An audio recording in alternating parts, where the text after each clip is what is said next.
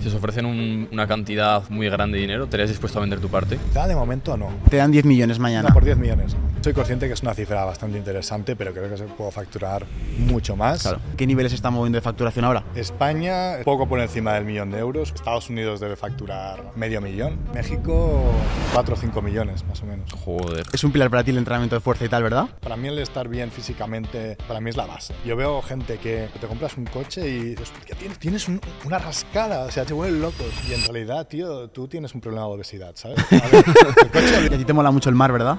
Mi sueño siempre ha sido tener un barco relativamente grande. más- ¿Cuánto, vale ese sueño? bueno, a partir de un millón y medio de euros, una cosa así. Pero luego amarrarlo y todo, claro. Sí, son unos 200.000 euros al año de, de gasto. Bien. Ya estuve mirando opciones y tal y calculamos esto. sí. ¿Qué claves crees que han sido las que te han llevado al, al punto que estás ahora? Centrarnos mucho, mucho en el nicho, es haberme centrado en la marca, el no haber diversificado antes de tiempo, el ejercicio de ver cuánto se puede llegar a facturar en ese sector, qué se puede hacer a muy largo plazo, ver las cosas muy, muy con mucha visión y, y enfocarse en eso. ¿Tú tienes algo invertido en algo que no sea tu propia empresa? Nada, Todo lo has reinvertido, ¿no? cero. Sí. Hostia. En el banco estoy en negativo. ¿Y qué tal, tío? ¿En qué estás, en qué estás metido ahora? ¿Qué es lo que ¿Cuáles son tus, tus retos ahora mismo? Mis retos eh, a nivel empresarial, Sí, o lo que te quite mucho la cabeza, la- que te quite mucha energía ahora mismo en tu vida. o- Beauty Lash, como Sí, ¿no? siempre, ya, ya sabes, desde la última entrevista, Beauty Lash puro y duro. Eh, se suma que estamos en Estados Unidos ahora, con el almacén allá. Lo bueno, que es una copia de este, porque en México está la central, todo, eh, las oficinas centrales, es un poco más, es, un- es diferente.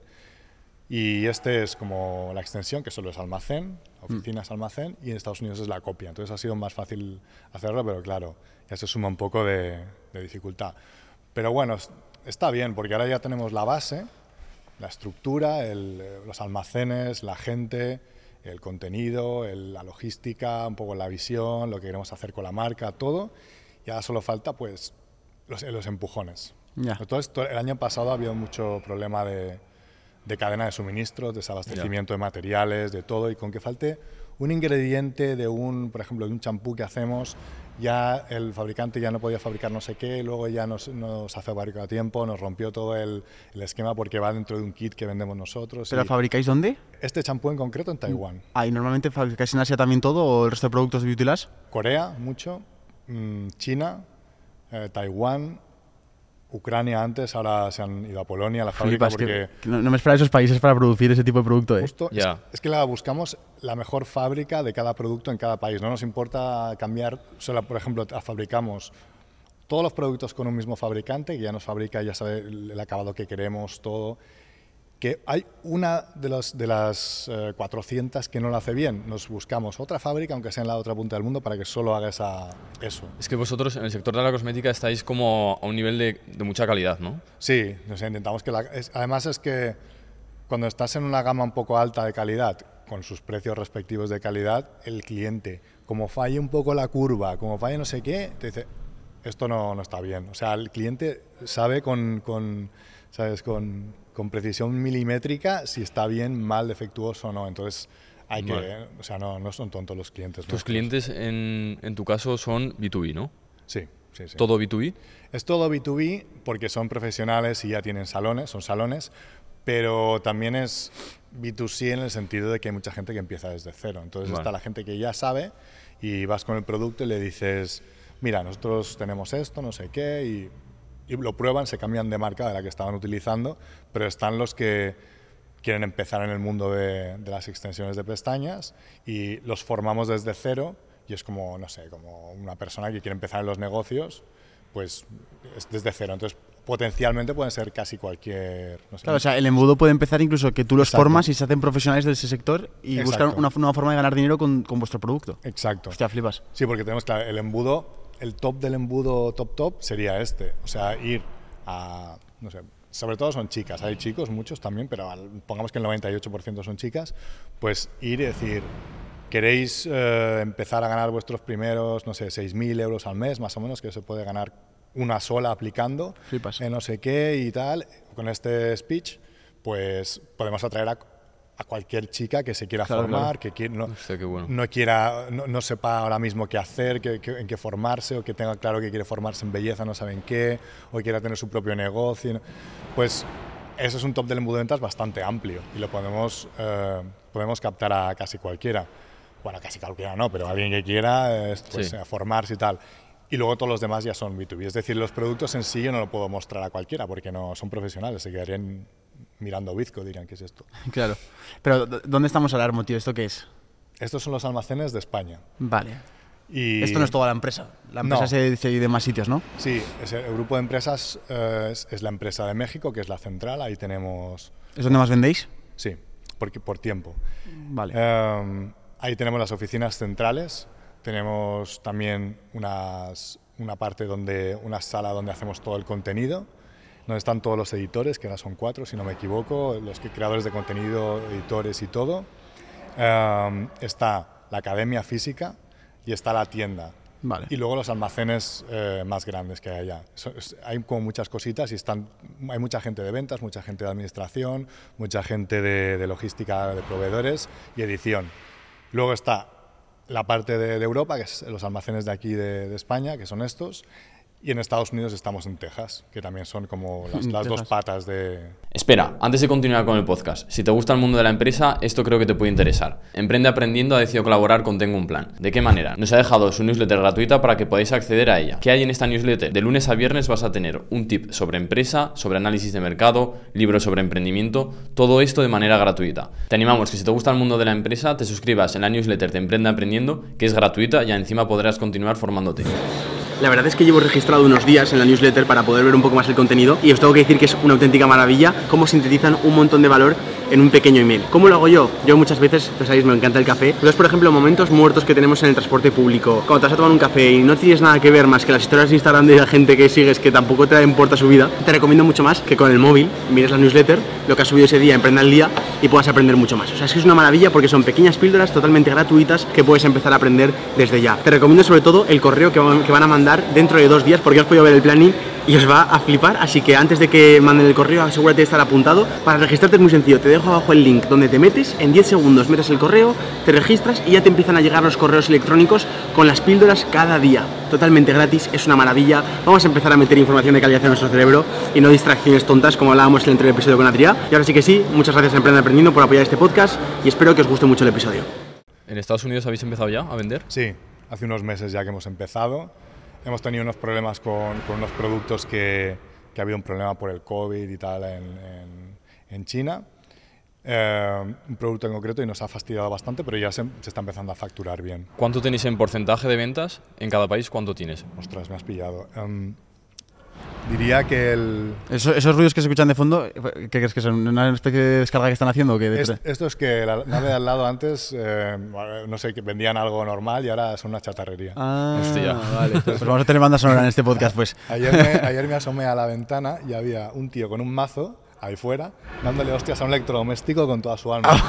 Digo, joder, qué bien se debe estar Perfecto, quedando. pues entonces perfecto para el podcast. Eh, así por si acaso lo escucháis la gente, para que lo sepa un poco en contexto. Bueno, así, pero así, bueno, es sí. más, así más industrial. Sí, mola más, mola más. un metal por ahí, no sé qué. Digo, pero pensé, hostia, qué, qué bien que se debe estar quedando con el mazo ahí. Hombre, te desahogas bien, Sí, ¿eh? yo todo estresado, lo miro y digo, joder, qué envidia. Daré de hostias al... Y, y nada, eso, el porcentaje... Pues mira, podría calcular, pero yo creo que es 70%, quizá más o menos México, y, y el resto, quizá el otro 20 restante aquí y 10 Estados Unidos. Quizá menos Estados Y, Unidos. y- y ya sabes cómo es la gente que le gusta mucho el salseo los números y tal. A nivel de facturación, eh, ¿qué facturación tiene la empresa en total? Y aprox, eh, tu parte, que es la de España o Estados Unidos que estáis empezando ahora, eh, ¿en qué niveles se está moviendo de facturación ahora? España está poco por encima del millón de euros porque ha habido, este año ha sido de problemas como siempre. Claro. O sea, no, no- no ha sido un problema de, de que no podemos crecer, es al revés. No, hemos tenido que parar todas las campañas. Esto que te llama Facebook y te dice, eh, ¿no estás haciendo campañas? O que es que no tengo stock de, de esto. Entonces no hemos podido crecer mucho. Eh, Estados Unidos debe facturar a lo mejor medio millón porque acabamos de empezar. Flipas, pues está muy bien, ¿eh? Para, para ser un estado. Es que tiene truco México, eh, Estados Unidos, porque hay mucho cliente que ya nos conocía de México. Cuando hago la Ah. publicidad en México, ya capto gente de Estados Unidos hispanohablante. Vale, entiendo. Entonces ya nos conocía mucho. La cuenta de, de Instagram de, de México es muy grande, hay mucho um, estadounidense hispano Entonces fue empezar y ya pues desde el primer mes ya eran pues, los 20 mil dólares al mes o así ya que ya se facturaban enviando desde México ya se facturaban automáticamente. Qué bueno. Y ahora es cuestión de hacer un poquito, un poco, un poco de publicidad para avisar un poco solo que estamos ahí y va creciendo enseguida. Lo que pasa es que ir con mucho cuidado porque ahora nos hemos quedado sin el producto estrella, que es este de aquí, las- las- los abanicos prearmados. Abanicos prearmados, ¿qué Sí. es eso? Bueno, los abanicos que van en la pestaña, Ah, que vale. son como más de una... ¿Y eso es lo que más se vende? No es lo que más se vende, pero es lo que más estamos empujando nosotros y cuando lo prueban, pues claro, se enganchan. Y el, el quedarnos sin ha dolido bastante en Estados Unidos ahora. Entonces, claro, eh, pues ha pasado esto y, y no hemos podido empujar el, el producto este. Nos hemos quedado sin y otra vez. ¿Y en México cómo sois de grandes? México... ¿Cuánto debe facturar México? 4 o 5 millones, más o menos. Joder. hostia, Una locura, tío. Joder, que, está, que se dice pronto, pero Es una barbaridad. pocos e-commerce llegan tan, tan, tan lejos. Parece que no excusas todo, pero este año, por ejemplo, en México estábamos eh, homologando todo el etiquetado porque ahora nos está un poco duro el tema de etiquetado y, y- y- y igual con la FDA en, en Estados Unidos y cambiamos todo el etiquetado de todo lo que son líquidos y estuvimos como tres meses sin poder importar eh, los líquidos estos y es nuestro producto más o sea, digamos que los adhesivos en nuestro caso es una cosa que el cliente se acostumbra tanto a ese tipo de adhesivo secado y tal, que si le cambias o te quedas sin, le, le jode, le jode mucho. Entonces, estuvimos mucho tiempo y, y eso le dolió mucho también a la empresa de México. Claro. Este año ha habido unos cuantos cambios que han, que han fastidiado. ¿Cuántas variantes tenéis ahora mismo? Porque aquí se ven un montón de cajas. 400 y algo. Joder. En, en- en México hay unas cuantas más, pero aquí el otro día justo estaba mirando el, el catálogo de Facebook que sale, que estaba haciendo una publicidad de catálogo y tal, y ponía variantes 460 y algo, 480 y algo, no me acuerdo. Madre mía. ¿Y eso a nivel de caja cómo lo gestionas? Porque claro, igual compras mucho de algo, te quedas sin dinero, de otros se está vendiendo más, ¿cómo lo gestionas? Sí, es un poco pesadilla esta parte, Ya. porque hace falta mucho dinero porque hay que tener stock siempre, pero el stock es, un- o sea, es, es una inversión que no- ya sabes que en, en comercio electrónico no es gasto hasta que no se vende, entonces es como que tú has adelantado dinero. Ya. Y, y por, la, por una parte no puedo comprar demasiado porque es un- o sea, es, me, quedo, me descapitalizo, pero por otra parte no me puedo quedar sin ni loco. Entonces lo que hemos hecho este año es un plan de eliminar todos los productos por un lado que no, que no son principales. No son principales quieren decir que el cliente, si un día no hay ese producto, no se va, no lo vamos a perder. No es de primera necesidad. Lo puede comprar en Amazon, Vale. ¿sabes? Como un vaporizador de, de vapor de agua que se pone para hacer el sellado del adhesivo y tal. Vale, el nuestro era muy bueno y tal, pero no es nuestra especialidad. O sea, lo pueden si lo compran con el vecino, pues no, no van a notar tanta diferencia, la verdad. Hostia, qué bueno. Entonces, a lo mejor eso facturaba, no sé, me lo invento, 2.000 euros al mes de facturación en España, ¿no? Es- ese producto. Entonces lo eliminamos, parece que sea, hostia, dejas de facturar esto, ¿no? Pero es mejor porque esos, eh, ese- esa inversión que haces de stock, que a lo mejor son 5.000, 10.000 euros, se van a el producto principal. Total. Que es un producto que si faltara, sí que el cliente lo pierdes. Entonces, hemos eliminado productos que quizá a corto plazo duelen un poquito en la facturación porque dices, anda, he dejado de facturar aquí, aquí y aquí, pero para hacer el crecimiento que tenemos pensado es, ha sido obligatorio hacerlo. ¿Qué, qué planes tenéis para el futuro? ¿Qué, qué tenéis pensado? Centrarnos mucho en los productos principales, priorizar, de, de- o sea, hemos eliminado los productos que no son principales, que no son nuestra especialidad, y luego dentro de los productos principales lo que hemos hecho es priorizar los más importantes y los menos importantes. Y los más importantes, no quedarnos sin stock nunca, nunca, nunca. Eso es lo, el plan para este año.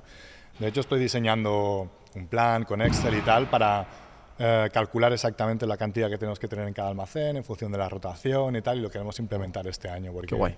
porque va a ser muy importante. Madre mía, de cara, por ejemplo, a un Black Friday y demás, eh, ¿cómo, porque me imagino que hacéis una inversión muy gorda los meses de antes, ¿todo a pulmón de vuestra parte o con bancos externos? Con banco. Sí, Vale. con banco. eh, ¿Y ¿Cómo, cómo vivís el Black Friday en este sector? ¿Es muy locura como la ropa, por ejemplo, que puede ser el 40% de la facturación o cómo lo vivís vosotros? No, no tan locura, pero sí es locura. O sea, si apretamos, es locura. O sea, depende de lo- también de lo que queramos apretar. Los demás años, como yo no tenía tanto, no sé, no, no lo veía tan, tan claro todo, lo que hacíamos es oferta, no sé, no sé cuántos, volaba todo, estamos súper contentos porque a lo mejor eh, facturamos una salvajada ese mes y estábamos aquí todos contentos con mi socio y tal, pero luego los siguientes meses sufríamos mucho porque se acaba una variable. Claro. Tiempo de producción no sé qué. Y éramos una máquina de perder clientes después del Black Friday. Y lo que hemos hecho ahora es destinar una reserva para después de Black Friday, siempre, no, no venderlo todo y no darle tanto bombo. Entonces, Vale. este, este ha sido el primer año que hemos tenido buenas ventas, no exageradas, pero se ha subido mucho, porque a partir de cierto momento los clientes em- empiezan a decir, no voy a hacer la compra gorda, me espero a que hagan las eh, rebajas en, Claro. en Lash y ahí me cargo para eh, noviembre, diciembre Claro. y, y enero incluso. Entonces ahí se esperan. Pero la- el truco es eh, que no se te vaya la olla ahí, porque luego vienen meses que también los clientes necesitan producto. No es como la ropa que dices, me la compro toda ahora y luego ya. Aquí luego pues llega diciembre y el cliente dice, vale, tengo que hacer un pedido de, esto y no tienen porque ha volado todo en Black Friday. Entonces es súper importante hacer el cálculo de, de, de que vienen los meses luego y tienes que tener producto o hacer o hacer una serie de producciones que vayan llegando escalonadamente justo después de Black Friday para cubrirte después y tal. Y sí, este año lo hemos hecho bien por primera vez. Es decir, vamos a hacerlo a partir de, de verano ya se empieza a planear, Muy bien. ya se, empiezan a, ya se empieza a producir a partir de verano para que llegue escalonado, en plan eh, antes de Black Friday, durante y luego después que empiezan a llegar un par de... de Porque, de porque ¿cuántos años tiene el proyecto? 2000, mira, el otro día lo miré y me, y me he olvidado. Casi 10 debe tener, porque también piensa que empezó muy así, muy de estar por casa. Joder, pues son 10 años, eh, tío. Laura que empezó el proyecto lo empezó muy así, revendiendo, vendiendo, empezando su primera línea de productos y tal. Fue todo muy lento al principio. Es como los canales de YouTube que ves en la gráfica que Total, dices, total. Sí. el, a- aquí que no hay nada, nada, nada, y de repente empieza a crecer. Pues claro, toda esa parte de que no había casi nada, no sé si llamarlo que estaba empezado o que no, ¿sabes? Pero sí, bueno. realmente sí, porque este era un concepto, era, era como el bebé, ¿no? El que, Claro, que claro. Joder, y, y- y ahora viéndolo en 10 años, es que 10 años es una locura, tío, porque yo empecé en, en- a subir contenido hace 5 años y lo veo como que fue hace un siglo. No me quiero imaginar con 10. menos, quizás fueron ocho así. ¿eh? Vale, ok. Y, y, y, y tú ahora viendo en retrospectiva, eh, al final hay mucha gente, tío, yo sé que te conozco y se vas a decir, ah, no, aún falta mucho por hacer y tal, pero hay mucha gente que, que lo veríamos como un objetivo cumplido el conseguir el éxito que ha tenido Ormo profesionalmente. Mirando hacia atrás, ¿qué claves crees que han sido las que te han llevado al, al punto que estás ahora? Buena pregunta. Hombre, eh, una seguro ha sido el centrarnos un poco, porque habían dos hipótesis cuando empezamos. Una era crear una tienda que fuera multimarca, es decir, eh, visto a nivel tienda de calle, un Sephora, por así decirlo. O un primor, ¿no? También un primor Exacto. multimarca. Un Primor, un Sephora, algo así, de decir, somos una tienda, ¿no? Una tienda que vende X cosas.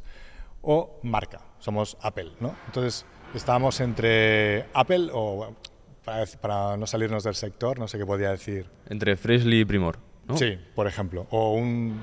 bueno, voy a flipar un poco, un Louis Vuitton, ¿no? Vale. Que es, entras y solo vas a encontrar Louis Vuitton, no vas a encontrar eh, Gucci, por ahí también puesto.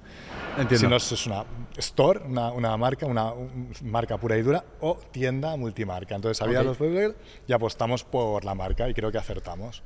Y esa fue una de las claves. Otra es centrarnos mucho, mucho en el nicho. Y a pesar de que, bueno, claro, hay muchas distracciones, decir, hay oportunidad aquí, se puede ir B2C también por acá y, y líneas de productos que sean también para el consumidor final, que las había, teníamos máscaras y tal de pestañas, el haber cortado con eso y decir, no, eh, este nicho. O sea, a ver hasta dónde se puede llegar en esta vertical, ¿no? Esto ha sido otro, eh, centrarnos mucho en el contenido eh, y, no sé, intentar innovar. Pero yo creo que, para que lo entienda la gente, para no liarme mucho, es haberme centrado en la marca, el no haber diversificado antes de tiempo, que quizá diversificar a veces para algunas personas está bien para testar. Si tú quieres vender eh, comida para perros o juguetes para perros o, o, no sé, o alfombras, pues estás en unas fases iniciales del negocio, a lo mejor sí puedes empezar por las tres, porque no, no sé lo que quiero, no sé cómo Vale. funcionar. Pero el momento que ya sabíamos que funcionaba perfectamente, el no habernos dispersado, que lo hicimos en algún momento, que queríamos sacar la marca de ropa y tal, el decir, no, esto ha sido clave, muy clave, muy clave. Vale, ok. Y el haber creído, el haber hecho la- el ejercicio de ver cuánto se puede llegar a facturar en ese sector, qué se puede hacer a muy largo plazo, ver las cosas muy, muy con mucha visión y, y enfocarse en eso. En no decir, no, pero es que ahora hay tendencia en la máscara esta, "Ay, es que ahora... No, centrarse. Porque claro, cuando te abres en una línea que tú no eres experto ni sabes la competencia que va a haber, te puede llegar a arruinar tu negocio. Claro, te descapitalizas y encima es empezar de cero, porque el cliente es otro.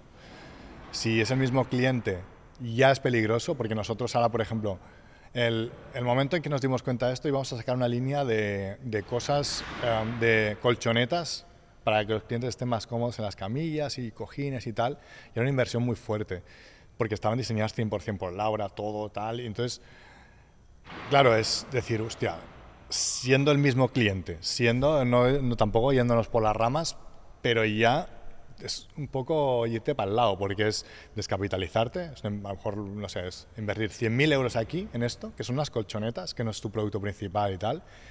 Y claro, a darte cuenta de estas cosas, aunque Ya. lleves tiempo y tal, a veces pareces un novato, porque estuvimos a punto de hacerlo. Entonces, nos hubiera fastidiado bastante. Era como, ¿sabes? Que te hubieran hecho un- una puñalada aquí y te vas desangrando por aquí y, quieres ir por allá, pero vas perdiendo sangre por otro lado. Entonces, eso, por ejemplo... Y, y, tío, eh, Juan y yo lo comentamos mucho este tema, es acerca del estrés. El, eh, bueno, aún seguimos con el debate y seguimos intentando descifrar si es posible montar un proyecto gigante eh, sin tener nada de estrés. Y, y después, eh, ¿cuál es esa sensación de estrés realmente con un proyecto tan grande? Entonces, me gustaría preguntarte cuál es tu relación con el estrés, eh, cuáles han sido las fases que has ido llevando, si ahora te llevas bien con él, si, es realmente posible que puedas tener una empresa grande sin estrés. ¿Cómo, cómo lo ves todo eso tú? Es complicado de decirlo. O sea, el estrés va a estar seguro. Aunque hay muchos tipos de personalidad. Habrá alguien que se estresa mucho y, y- enseguida pues eh, con los problemas no, no le, no le va bien lidiar. Habrá una persona que, que es muy calmado y no tiene estrés, pero por dentro todo se va acumulando. Seas de un tipo Vale. o de otro tipo, por dentro se va haciendo una bola y llega un momento que petas por algún lado. Eso su- suele pasar. Y puedes petar enseguida, puedes petar al cabo de unos años, pero petas al final. Entonces es muy importante, eh, dentro de, de que tienes que obsesionarte con el proyecto, no vale el decir, no, yo solo trabajo dos horas al día y tal, no, tienes que obsesionarte un poco, pero hacer un poco de ejercicio, decir, vale, pero tengo que seguir haciendo ejercicio físico, necesito un día o dos libre o, o centrarme también en, en- en otra cosa que me desestrese totalmente. ¿Qué es lo que te ayuda a ti a desestresarte? Hacer deporte, sí, quizás hacer deporte. Sí, sí, es que la gente que está viendo, si lo estás viendo en vídeo, que lo puedes ver en todos lados en vídeo, está cuadrado, Hermo. Entonces siempre lo veis con jerseys y tal, pero el tío está cuadrado. Eh, y, o sea, tú, tú eres un- es un pilar para ti el entrenamiento de fuerza y tal, ¿verdad? Yo no, ¿En yo tu lo- día a día? Yo el, ir al gym lo odio. Pero el entrenamiento con peso corporal, o sea, haces algo, si no, no... no sí, hago un paro no de días a la semana. Vale, vale.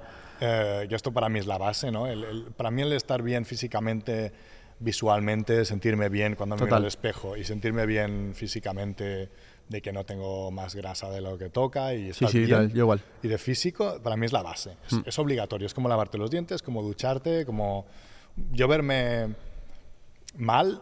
Eh, Es como, no sé, como ver tu coche lleno de excrementos de, ¿sabes? Lleno Es de verdad, estiércol, ¿eh? ¿sabes? Yo veo gente que, no sé, te compras un coche y dices, "Hostia, tienes, tienes un- una rascada, o sea, te, han- te han dado un golpe aquí y se vuelven locos. Y, y en realidad, tío, tú tienes un problema de obesidad, ¿sabes? Dices, a ver, el coche, ¿Qué cojones con el coche estás pesando A ver, 20 y kilos más? a ver, el, el coche es, un, es un consejo- una, una cosa que se puede comprar otro y a por Exacto. mucho que valga lo pintas y ya está. Eh, entonces, para mí, lo que otra gente ve con el coche y con la alfombra y tal, para mí eso es mi cuerpo. Es como decir, no puedes estar mal físicamente. Eso es, eso es, un, eso es básico. Y luego, aparte de estar bien físicamente, algo que te ayuda a desconectar. Entonces, para mí el gimnasio no me ayuda a desconectar. Vale. O sea, me, me estresa más ir al gym. ¿Ah, de sí? hecho, me tomo a veces un relajante muscular, un tranquimacín o algo para ir al gym, para ir tranquilo, porque me estresa mucho. O sea, es como que es un momento que, no sé, me, me estresa. El- ¿Pero te expresa, te expresa la presión de tener que ir al gym o te expresa el hecho de tener que hacer mucha fuerza en el gimnasio como... No sé si es el hecho de, de que haces fuerza y luego tienes que estar un minuto descansando, muerto, y no sé qué, no sé, no sé, me estresa mucho. Ahora, si por ejemplo vas a hacer un deporte de contacto o a jugar a tenis o algo así, sí que es un momento que estoy desconectado. Vale, entonces, ¿cómo- entonces con el tenis o con qué desconectas tú? Hasta hacer, sí, hago deportes de contacto, que, que es básicamente ir a que me peguen palizas, pero, pero me sirve, ¿sabes? ¿Y eso luego no te raya de que te peguen una hostia en la cabeza y te cueste luego más pensar o alguna No, cosa? no me pegan tan fuerte, o sea, es un poco eh, a nivel principiante, o sea, a nivel de esto. Pero ayuda porque estás desconectado, ¿sabes? Estás pensando, ay, que me da, que me da. Entonces, claro, no, no puedes pensar en otra cosa. O jugando a tenis, estás pensando en la bola y no, y no, No, o sea, no puedes estar pensando en otra cosa. Y esos momentos sí que Y a ayudan. ti te mola mucho el mar, ¿verdad? El mar, eso sí, eso sí que para mí es el objetivo. Es mi objetivo fuera de, de la empresa, el, el dedicarle más tiempo al, bar- al mar. Por ejemplo, todo el verano al mar. O sea, y ahora mismo, como, del mar, ¿cómo lo haces? ¿Alquilas un barco? Eso que es que nunca, yo nunca he usado, o sea, nunca he tenido ese ocio del mar, entonces no sé cómo funciona. Sí, es que tú estás lejos del mar. ¿eh? Sí, eso va a empezar, estoy que- lejos. tendrías que probarlo. Pues eh, hasta ahora alquilábamos con la familia un barco en verano ¿Vale? y ahora lo que estamos haciendo es alquilar una casa enfrente de- del mar, en Mallorca, y estamos el verano ahí. Y alquilo. Ahora es- estoy alquilando una lanchita no muy grande, tipo de, de 8 o 10 metros, una neumática y tal, durante unos cuantos días. La voy alquilando días y la tengo ahí en el puerto. Y para irme por ahí a ver calas. ¿Qué puede, ¿Qué puede costar en vacaciones alquilar una, barca, una lanchita así? Unos 400 euros al día, una cosa Vale. así. ¿Más la gasolina y por ahí o eso no...? Sí, no, la gasolina no es tanto, pero Ah, bueno. vale. sí. Es como. Me refiero, ¿es un, ¿es un ocio que no todo el mundo se puede permitir? ¿O tampoco es tan descabellado en proporción a otras cosas que te puedes gastar en Hombre, vacaciones? Hombre, a ver, claro, si te lo montas bien y no sé, ahí, ahí puedes comprar una barca por 10.000 euros y dedicar, o sea, con esa barca puedes estar navegando, ir a pescar si te gusta o lo que sea, Ya, total. todo el tiempo que quieras. Ahora, yo me compro ahí me, me- me- alquilo una barca un poco más rápida para ir para correr y tal, y depende, o sea, hay de todo, hay todos los precios y, todo, y todas las posibilidades, yo creo. Si te gusta, es como ir al monte a cazar. Tú puedes comprarte un fusil que te cueste 100.000 euros para matar elefantes desde 10 kilómetros o puedes Total. eh, comprarte una escopeta por 500 euros y ir a, ir a cazar o, o a cuchillo, no sé, ¿sabes? O sea, todo es posible y cada uno en su nivel y tal. Pero sí, no no es tan caro. Y luego si haces con más gente, si alquilas un... Por ejemplo, los veleros son más baratos, si alquilas con mucha gente y tal, es posible. Ahora, claro, yo me pongo mis objetivos de que no, mínimo quiero este, ¿sabes? Por ejemplo, mi, mi, mi, mi sueño siempre ha sido tener un barco relativamente grande, con su capitán y todo, y pasar todo el verano navegando. ¿Y lo es ves, lo ves posible ese objetivo o no? Sí, sí, sí. Es que claro, no lo tengo tan claro porque estoy pensando más... ¿Cuánto, cuánto vale ese sueño? Bueno, a partir de un millón y medio de euros, una cosa así. Pero luego amarrarlo y todo, claro. es- Sí, son unos 200.000 euros al año de, de gastos. Wow, Ya- eso es lo que me parece una locura, chaval, Joder, el millón. 200.000. Ya estuve mirando opciones y tal y, y lo- y calculamos esto, sí. Qué bueno. Pero claro, sí, o sea, es, es dinero. Una pregunta, a nivel de dinero, porque claro, mucha gente empieza con un proyecto y los sueldos que se pone, su... el proyecto va bien, pero ellos no se ponen buenos sueldos, eh, su estilo de vida... ¿Cuándo tú decidiste, hostia, me toca ahora, pues ya, ya tengo pasta para comprarme el coche, que por cierto es muy bonito, o ya tengo pasta para el barco? ¿Cuándo decides meterte bien de dinero a ti? Bueno, yo intento pagarme lo mínimo posible porque es caro pagarse. Entonces yo me pago para las cosas que no, no son de empresa, eh, lo justo, y luego pues todo lo que se pueda hacer gasto de empresa, pues gasto de empresa. O sea, yo el coche yo lo considero que la, la mitad es para la empresa, para trabajar, y la otra mitad ocio. Entonces yo pues pago la 50-50, por ejemplo. El barco se puede hacer por empresa, por ejemplo. O sea, tú Vale. creas una empresa de alquiler de barcos, lo dedicas a alquilarlo parte de- del año y luego lo dedicas parte a ti, por ejemplo. Yo lo veo todo así como negocio. ¿Le, le dedicas, le dedicas Yo mucho no- tiempo a esa parte de fiscalidad eh, de tu negocio o, o sin más? ¿Tienes una sociedad y fuera? Bueno, sí, a estudiar un poquito lo que se puede hacer, pero a nivel muy básico también. Es que, tío, yo es- estoy ahora en un momento en el que eh, estoy formándome o intentando formarme un poco acerca de qué opciones tengo. Sí que es verdad que me doy cuenta que, que si quiero como quiero vivir en España, eh, pues lo más probable es que me toque pagar de alguna forma o de otra. Pero, pero tío, es que al final te viene aquí un- una persona y te cuenta que puedes hacer una LLC no sé dónde, y luego te viene otro que puedes vivir en Dubai dos días, y es en plan, que claro, te vienen bombardeos, ¿no? Exactamente, y encima estoy cagado porque digo, como la lié, entonces no sé qué opinión tienes al respecto, tío. Justamente nosotros tenemos un programa, no sé si puede decir esto. Claro, no, claro, claro, un asesor eh, fiscal de todas las preguntas estas que hacen los alumnos de, pero yo, ¿por qué no puedo tener una? Y les dijo una cosa que lo rompió a todos. Si tú tienes esto que está de moda, una LLC en Estados Unidos, Sí, está muy de moda ahora, para tío. vender productos en, en otras partes, tú no puedes desgrabarte ni un solo gasto que no sea en Estados Unidos. O sea, aquí yo no podría desgrabarme nada. Yo me desgrabo un montón de cosas aquí. Entonces, Pero si, si uno de los objetivos de la LLC de Delaware, por ejemplo, es que puedas, eh, yo que sé, el supermercado te lo desgrabas, el alquiler te lo desgrabas. Como que Aquí- súper, como que no Aquí te- no se puede. Porque ¿Ah, tú estás físicamente. Yo creo, ¿eh? Ah, Esto habría que, que. Yo por eso siempre traigo asesores. Total, que, que total, lo digan sí, hablamos sin saber, A mí claro. no me gusta decir esto, me gusta que lo digan ellos y yo decir, él ha dicho que. Vale, porque vale. yo no. ¿sabes? Ya. yo, yo, claro, me gasto mi dinero en abogados siempre para que me asesoren, porque yo no tengo ni idea de esto, pero Total. lo que tengo entendido es que tú no puedes desgrabarte. Nosotros nos desgrabamos de cada sociedad lo que se puede desgrabar de cada sociedad. Ahora, es, es, es una especie de régimen raro, porque tú estás físicamente vendiendo en un sitio y, y la sociedad está en otro. Entonces, tú en España no te podrías desgrabar nada, me parece. Me parece, ¿eh? Claro, porque es como una empresa que, que atraviesa la- lo que es la LLC y el que está detrás, que eres tú, es donde pagas, donde, o sea, donde, donde vives es donde pagas. Si eres autónomo en España, pagas como autónomo y Esto tal. es una LLC unipersonal. Sí, lo de pass-through entity Luego, y es- tal. sí, luego está el, eh, el C Corp, que es diferente Claro. y tal. Esto- Vale, vale, vale. Tributa como empresa. Sí, eso es una empresa de No- Estados Unidos ya, sí, sí. No, no como el LLC Pass-Through. Sí, sí, sí. Pass-Through es como ser autónomo, básicamente. Claro, es que tú no puedes hacerte un, tú no, tú no puedes hacerte un pass-through, tú tendrías que hacerte un C Corp, entonces ya no es tan, Yo tan tengo un interesante. Corp en Estados Unidos. Vale, claro, sí. entiendo, entiendo. Y con varios socios, entonces, bueno, dos. Entonces, eh, es diferente, sí. Entiendo. Esto, cuando quieren hacer algo de esto, esto lo tienen que hacer unos abogados muy buenos, montar la empresa y todo. No vale verse un curso de eh, online y hacerlo. Claro, ¿dónde está el equilibrio entre delego esto en alguien que sepa más que yo? Pero claro, es algo tan serio que sabes, tienes que saber a quién delegar. ¿Y cómo sabes que ese, ese tío es bueno? Porque para, para saber que es bueno tienes que saber algo. Entonces otra vez Claro. como vuelvo otra, vuelves otra vez a empezar. Y estoy en ese punto yo de decir, claro, si yo quiero delegarlo a una persona que, sea, que sé que es buena, El que la fiscalidad. Sí, por ejemplo, si yo edito, si yo edito vídeos, yo sé editar un buen vídeo. Entonces yo sé cuando lo delegue eh, lo que tengo que pedir. Pero claro, en la fiscalía, ¿cómo sé que, está, que lo que me está haciendo no es ilegal?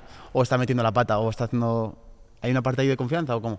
Bueno, creo que hay niveles. O sea, está eh, tu contable del día a día, que es el que te presenta las. tu- Bueno, la contabilidad, y quizá tiene también una parte que son buenos a nivel de estrategia fiscal, o a lo mejor tienes que buscar a un segundo que te, haga una, que te mire un poco mejor la estrategia fiscal y, vea cosas que el, que el que te está haciendo la fiscalidad ahora no lo vea y que te diga, oye, que no sé qué, aquí, o sea, ya, o sea, un poco, subir de nivel, digamos, ya no es simplemente, ah, desgrábate esto, presenta los IVAs, no sé qué, sino Ya. que un nivel más, es decir, ojo, aquí puedes hacer una estructura empresarial de, y, y- o una estrategia más allá, si quieres un holding y quieres invertir y tal, ya hay otro nivel. Entonces, este te, te puede abrir los ojos de otras cosas que están, se están haciendo mal a nivel base. Entonces, quizá cuando ya tienes un nivel de facturación un poco, un poco alto y buscas otro nivel de, de asesoramiento, él te puede ver, más cosas, que se- sería una, una, mm, una, una- ¿cómo se dice esto? Una arquitectura fiscal, ¿no? ¿Se llama? No, ¿cómo O- se, cómo se dice? Es que estoy con las palabras últimamente, no me salen, no me salen las palabras. Pero te refieres a que una una- auditoría externa. Vale, una Ah, auditoría. vale. Una auditoría externa que, que te mire y te diga qué, qué está pasando, dónde estás dejando dinero, si hay alguna cosa que se está haciendo mal, si hay una cosa que se puede mejorar, si esto ten cuidado porque este producto en realidad no. Entonces ahí te das cuenta de muchas cosas. Puedes incluso contratar a varios. Una auditoría externa aquí y luego puedes ir a otro que te diga esto y ahí te vas dando cuenta de, de uno te dice una cosa, otro otro y claro, con uno solo, no- claro, no tienes dónde comparar. ¿Qué coste puede tener una auditoría? Mm, De uno bueno, claro. de- Claro. Depende de la complejidad de la empresa. Si es muy básica, pues no tiene que mirar tanto. Si hay muchos productos, muchas cosas. En México hemos hecho una hora gorda y no, me no sé cuánto ha costado, la verdad, pero lo puedo preguntar, ya te lo diré. Vale, ok. Eh, sí, y Lo pondremos por pantalla, sí, eso. claro, es que han analizado muchísimos productos, el coste, cuánto nos cuesta realmente tener ese producto. O sea, te, en- te- en te hacen una, una- radiografía de la empresa Sí. y te dicen, vale, puedes mejorar impositivamente aquí, aquí, aquí. Sí, Oh, y de guay. esa radiografía ha salido que tenemos que crear una sociedad diferente para una parte del negocio en México que no puede juntarse con, con Y así te sale que vas a pagar menos impuestos al final del año. Más que menos impuestos, que la contabilidad sea más limpia, porque el coste Vale. de un producto físico no puede mezclarse con el coste de tener una academia física, por ejemplo. Vale, Esta-. Se adultera el coste real de, de tener ese producto en almacén y de venta. Entonces, son cosas que vas aprendiendo. Con la, con la auditoría externa lo hemos aprendido mucho. O sea, nos han dicho muchas cosas que hostia. ¿Y tú qué opinión tienes eh, con el tema de, mm, de poner foco en esta parte de fiscalidad? Me refiero, estás, estás- estás haciendo las cosas bien, pagas tus impuestos, haces Sí. las cosas legales, pero Sí, claro, sí, ese punto de hacer las cosas bien, ¿hasta qué punto lo ves eh, una cagada porque estás perdiendo foco de tu, de tu proyecto? O sea, es decir, ¿le dedico tiempo a, a aumentar el valor de mi negocio o pierdo el tiempo, entre comillas, en, en pagar un 10% menos de impuestos cuando a lo mejor deberías enfo- enfocarte en ganar más dinero? ¿no? Es ¿Cómo Sí. ves esa relación? Exacto. Bueno, supongo que mucha gente que está empezando, eh, a mí me pasó también, supongo, y es ves ya lo que tienes que pagar y te jode, ¿sabes? Ya, ya de base dices, ¿cómo puedo irme a Andorra o a Dubái o a, o a ¿dónde era? Estonia. Sí, hay una muchos, empresa en. Estonia o en Delaware y facturar eh, y con otra empresa en, en no sé dónde y, y hacer aquí una cosa para pagar cero. Y eso es lo primero que piensas cuando empiezas un negocio. Y a mí me está pasando eso ahora mismo, o sea Entonces, que... al final tienes que hacerte la idea un poco de que tienes que pagar lo que tienes que pagar. Hay unas ventajas, eh, o sea, hay, hay unas desventajas que es que tienes que pagar, no sé si tienes una, una sociedad, una Sí, SL, justo ahora ha empezado una SL. Pues tienes que pagar el 25%, lo que te toque, y de ahí es el 25% de los beneficios. Los beneficios pues son eh, ingresos menos gastos, no sé qué, explotación y tal. Entonces al final dices, vale, pero estos gastos me los puedo poner aquí, no sé qué, y es un poco con las reglas hacer una, no sé, relajarte un poco y decir, vale, estos 25 sobre el beneficio los voy a pagar, pero sobre el beneficio. Entonces hay muchos mecanismos que, no sé, que te pueden ayudar a, a desgrabarte mucho, ¿no? Si tienes unas oficinas, pues las oficinas. Si tú tienes una casa y parte de la casa la dedicas a un despacho, pues esa parte. El coche lo dedicas el 50% a ir a ver a clientes o a, o a, a venir aquí a hacer la entrevista.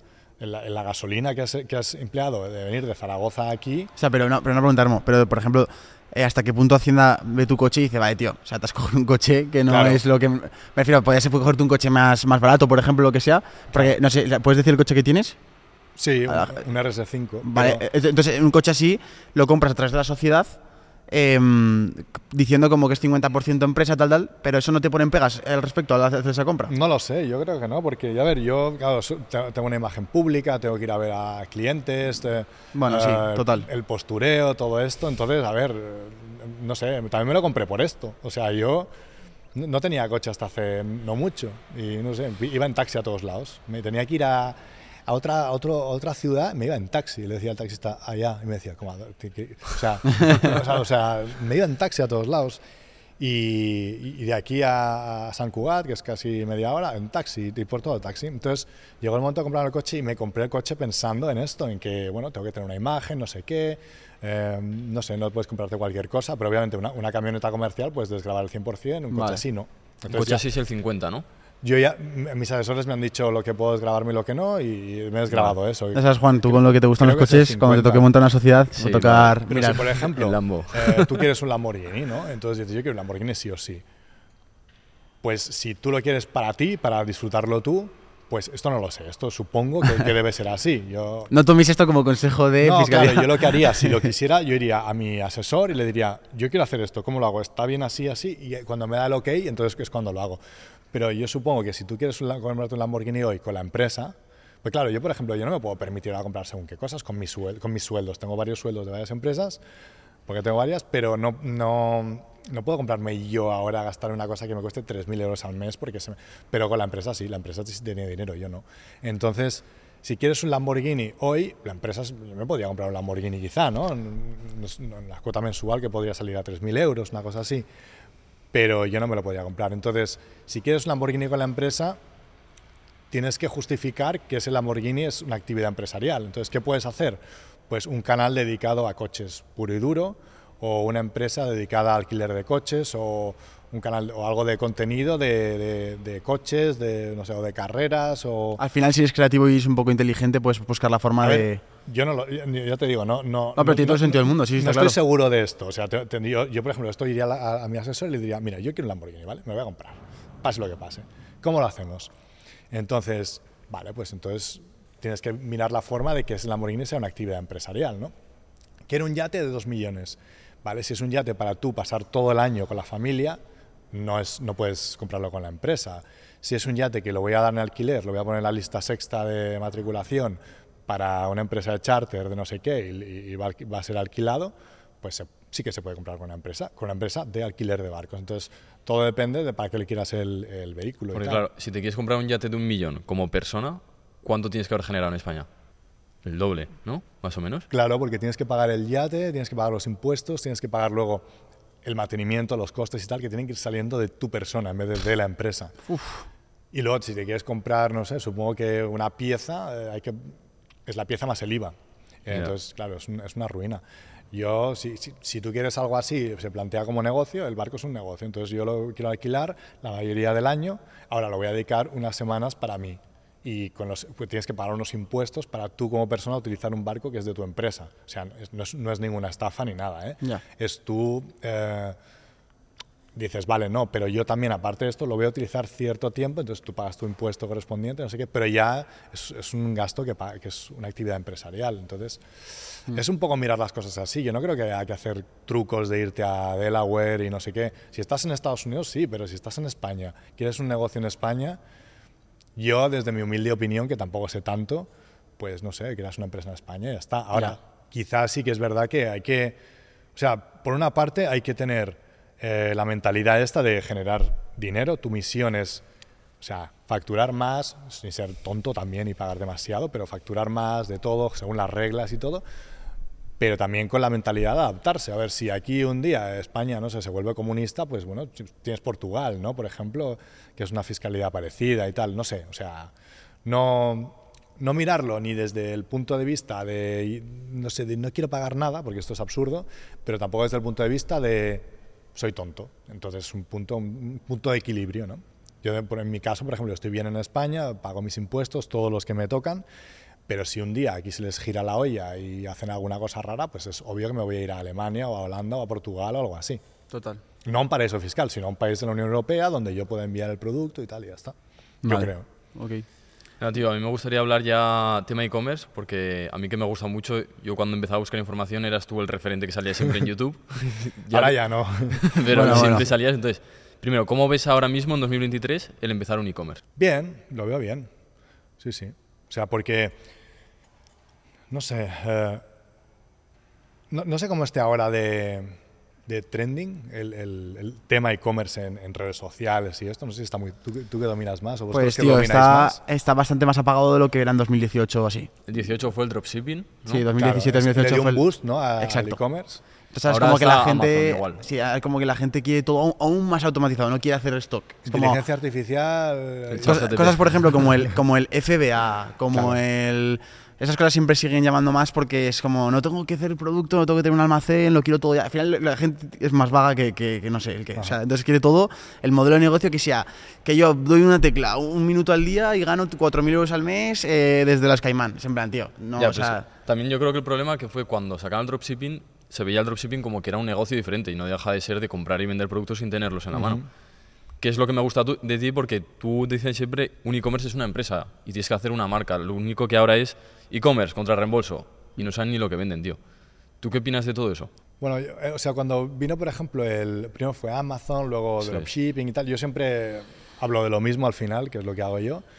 Pero el dropshipping, por una parte, fue un poco malo porque la gente se pensaba que todo el monte es orégano y gente que quizá, que no tienen la culpa tampoco, son quizá los que todos hemos pasado por eso, que estamos empezando desde cero y sin demasiada información, pues buscas un poco la, lo fácil o, o no sabes muy bien y te sale la información. Que, en culpa la parte tengo gente como yo, que podemos a lo mejor dar voz a gente que dice un mensaje de que el e-commerce es así, dropshipping o lo que sea, o otro, otro creador que dice la oportunidad para ganar X euros al día o X euros a la semana. Entonces a lo mejor sí que es verdad que, que los creadores de contenido tienen cierta culpa de, de, esa promoción. Sí, no, pero está la parte buena, y, o sea, la parte mala y buena. O sea, la mm. parte mala quizá es que, claro, eh, el mensaje, la gente que estamos empezando, como yo no, yo no, pero la gente que cuando estaba empezando, que están empezando, ven más un cómo ganar 100 euros al día sin hacer nada que un cómo ganar un millón al día eh, con, una con, una estructura empresarial. Esto lo es chino, para ellos inalcanzable. yo he hecho un vídeo que era cómo, cómo vender 120.000 euros al día de, de unos días del Black Friday pasado quizá que se facturó mucho y tampoco tiene tantas views. Ahora, tienes un vídeo de cómo facturar 50 euros al día sin hacer o, no sé qué y ya eso tira más porque es, es, como la gente que está empezando ve este mensaje más factible el dropshipping y todo esto. Y por un lado le da un, un, aspecto más de dinero fácil al e-commerce y tal y es un lado un poco malo y por otro pues tiene también su lado positivo de que le da un empujón a la visibilidad de crear un negocio de e-commerce. Y luego, pues bueno, cuando me preguntan a mí, por ejemplo, en mi canal lo que sea, yo digo, bueno, yo no creo que el dropshipping por esto, por esto, por esto.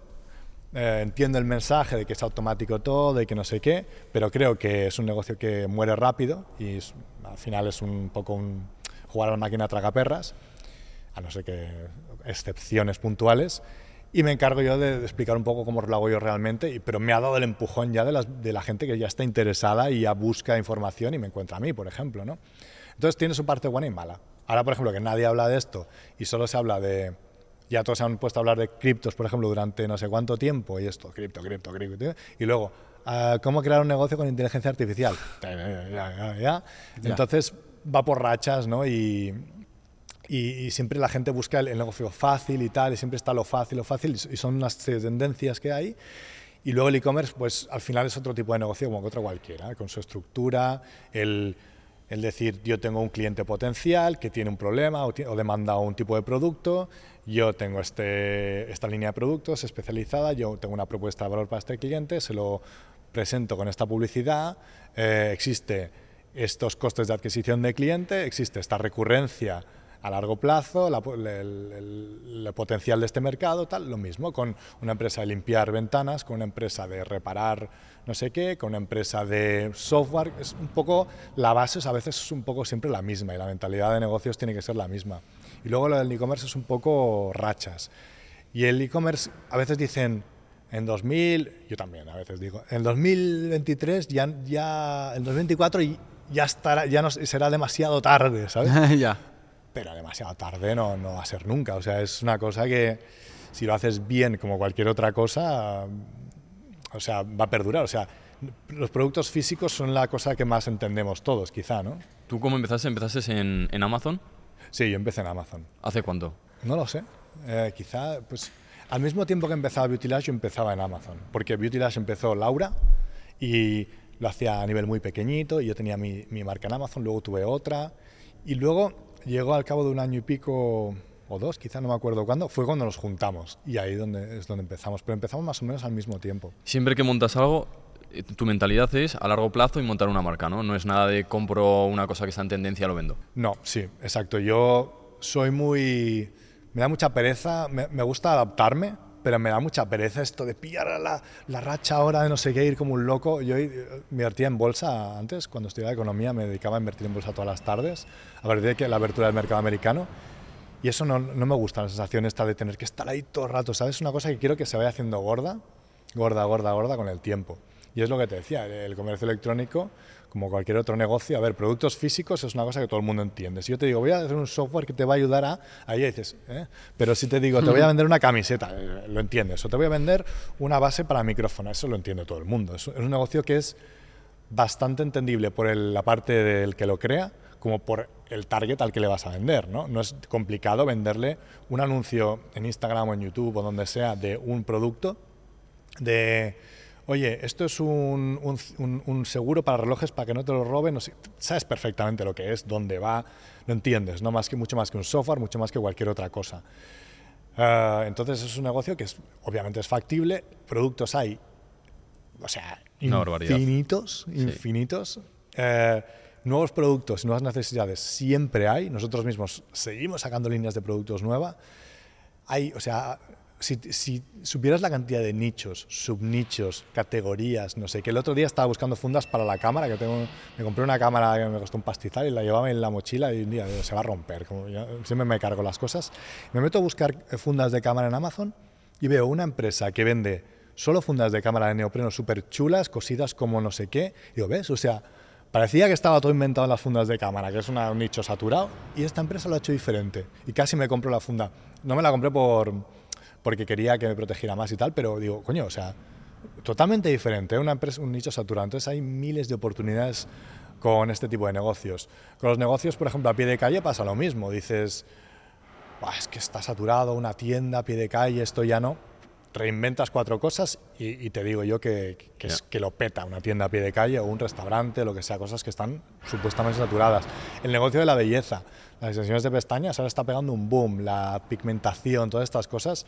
Pones un salón y conozco gente que tiene listas de, de espera de años. Y lo de pestañas, eh, nuestros clientes los que lo hacen bien, porque también no todo el mundo lo hace bien, tienen problemas de que tienen demasiado volumen de clientes. Por lo tanto, todos, o sea, todos los negocios son factibles y el e-commerce este año empezar es igual de factible que en cualquier otro momento. Eh, estar a la parte de que habrá más competencia y ya no tienes una, o sea, por tener solo una página web hecha con Shopify y tal, ya no eres el top, hay más gente y está esta desventaja, pero hay otras ventajas que es que tienes mucho más facilidad, eh, es más fácil encontrar fabricantes, es más fácil los software, ya tienes ya herramientas de todo, eh, tienes, eh, no sé, TikTok, YouTube, no sé qué, o sea, puedes darte a conocer más fácilmente. O sea, siempre las desventajas van acompañadas de ventajas, van un poco de la mano, pero es que la gente siempre en el momento de empezar ve las desventajas. Ya es tarde,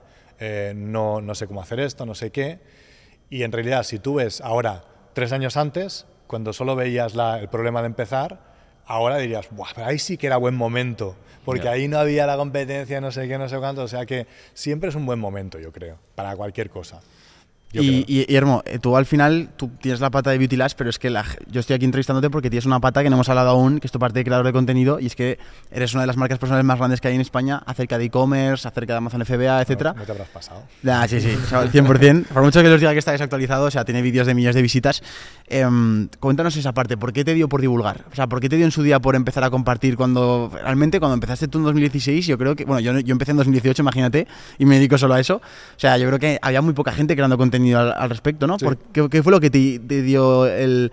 ¿Fue más el negocio del infoproducto? ¿Qué fue lo que te hizo ese interés por la creación de contenido? Bueno, porque cuando empecé a vender, yo, claro, piensa que yo no tenía mucha experiencia tampoco y no tenía la mentalidad empresarial, no. Entonces empecé a investigar a saco y estaba todo el día, me obsesioné con el comercio electrónico, ¿no? Logística, cómo se crea una tienda online, cómo se hace la publicidad, los productos, o sea, me obsesionó con ese mundo a, un punto enfermizo. Entonces, tenía tanta información y tan de todo que lo que me hizo empezar fue, te puedo decir exactamente el momento, minuto donde dije, voy a empezar un canal. Fue, eh, no sé si conoces David Cantone. Sí, eh, claro. Pues somos amigos porque amigos de, nos conocimos hace tiempo y él estudia en la facultad de, en la facultad de Derecho que es al lado de la economía y un día fue a dar una charla a él, y él ya tenía un canal de YouTube y todo, y fue una charla de, de esto de, social media y tal, en un edificio que estaba al lado de un, piso que yo tenía. Él se quedó a dormir ahí porque me dijo, digo, quédate en mi casa, no sé qué. Vi la charla y dijo, la oportunidad hoy es pasar de consumir vídeo a hacer vídeo. Y empezó a dar estadísticas, es decir, en tal año eh, era la época de los blogs esto. En tal año eh, el contenido será en vídeo y el 90% de vídeo se consumirá en YouTube. Y eh, los creadores de contenido no sé qué. Y a base estadísticas yo empiezo a moverme en la silla, ¿sabes? Y digo, Dios, Dios, Dios. Y se me metió en la cabeza el crear contenido. Entonces, como me está informando tanto de todo esto, está empezando a vender en Amazon y tal, pues empecé a hacer vídeos. Quería que, lo, que, creía que era lo que había que hacer, sí o sí, ¿sabes? Era que me gustaba, pero también decía, es que esto es lo que toca, hay que hacer esto y punto. Entonces empecé, me compré una cámara empecé a hacer vídeos sobre Amazon. En plan, mi primer vídeo fue cómo crear una marca. Imagínate ya si estaba enfocado en marca. O sea, eso lo tenía claro ya, que la marca era la clave y tal. Y empecé a hacer vídeos sobre Amazon y todo esto. A día de hoy a lo mejor no lo haría. A día de hoy a lo mejor tendría esta empresa y y no sé, me daría por, por, no sé, centrarme solo en esto o hacer otra cosa o no me saldría el, hacer contenido, pero en ese momento lo vi clarísimo y me dio por ahí. Y lo he querido dejar muchas veces, pues me ha rayado y tal, pero ahora lo vuelvo a ver muy claro también. O sea, no sé, ya que lo tengo, o sea, todo el mundo me dice, ya que tienes el canal, ya que ahora es una referencia en comercio electrónico y tal, sigue, ¿no? Entonces digo, sí, sí, no está mal, o sea... Eh, si te digo la palabra vende humos, ¿qué, ¿qué opinas del respecto? Es decir, porque seguro que te la han llamado y me lo llaman prácticamente todos los días, cuando realmente tampoco es que, que sea así, pero al final es eso, ¿Qué, opinión tienes acerca de esto? ¿Por qué crees que surge toda esta palabra? Y luego también tu punto de vista respecto a los infoproductos, porque tú tienes cursos que son maravillosos y que, oye, hay gente que va a hablar muy bien, hay gente que va a hablar muy mal, pero es lo que hay, las críticas siempre existen. ¿Qué opinión tienes? Bueno, es que lo que pasa es que hablar es gratis, o sea, cualquiera eh, puede... O sea, yo ahora, por ejemplo, ahora YouTube, no sé si te has fijado que salen como informativos, es decir, puedes detectar al, al, no sé qué, al, al, estafador, o no sé qué, pues sí, y te sale, o puedes detectar al, experto del que no lo es y tal, y, te dice el experto, o sea, YouTube mismo te dice el experto, va, te va a decir cosas muy no sé qué, o sea, ya están como dándole caña a ellos incluso a esto.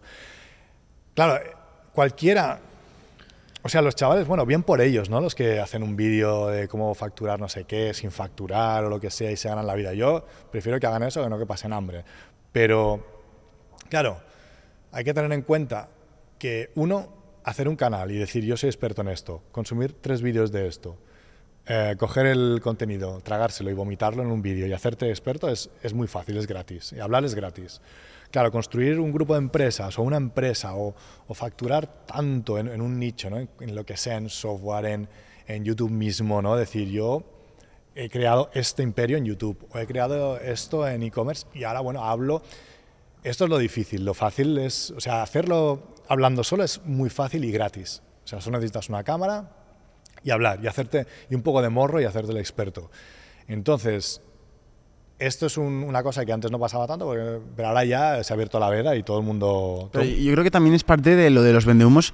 O sea, tío, yo, yo veo otros Siempre países... Han existido, ¿eh? Sí, pero yo, yo, veo otros países y no son tan haters la gente con el tema de los infoproductos, con el tema del curso online o de las formaciones online. Uh -huh. Y yo creo que, que, en cierta parte es porque en España somos muy ególatras, somos, tenemos como el pecho muy salido, en plan de decir somos los mejores y a mí no nos van a tomar por tontos. Yo creo que es eso, que es como que la, la gente se piensa que cuando una persona está vendiendo una, un, un, infoproducto, eh, se sienten con la defensiva de decir, eh, que me estás intentando vender, ¿qué te crees? ¿Que, que, que, no soy tonto, o sea, que soy tonto y no, no sé qué me estás vendiendo. Yo creo que es un poco por ahí porque eh, tengo amigos de Rusia, de China, de Estados Unidos, todos el sector se ha expandido, hay gente obviamente que critica, pero es una minoría. Es que en España es algo que parece una moda, el, el estar en contra del que, ah, que tú vendes formación, y se planteó, claro, claro. que tú vas, estás yendo a una, a una, universidad que estás pagando un infoproducto, pero gigante, que vale 12.000 euros al año, ¿sabes? Exacto, sí, sí. Es que no tiene sentido. Es el cambio de, el cambio de paradigma de, de democratizar la información, es decir, claro, eh, en la universidad es un tío que tiene un doctorado y no sé qué, no sé cuántos, y, y tú quién eres para eh, enseñar. Entonces, la democratización de, de, enseñar y de hablar en, en,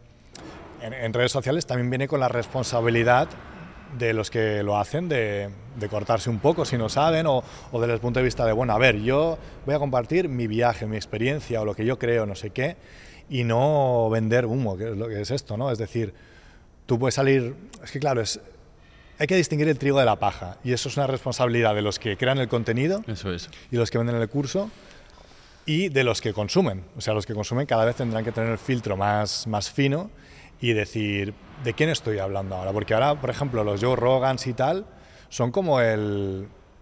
Joe Rogan, supongo que la gente Total, lo sabrá, ¿no? Los, los podcasters grandes y tal, son como la referencia a la información mundial. O sea, si quieres informarte sobre las vacunas, sobre no sé qué, Joe Rogan, no el científico de, que lleva 20 años investigando sobre virus y sabe lo que es un virus, Joe Rogan.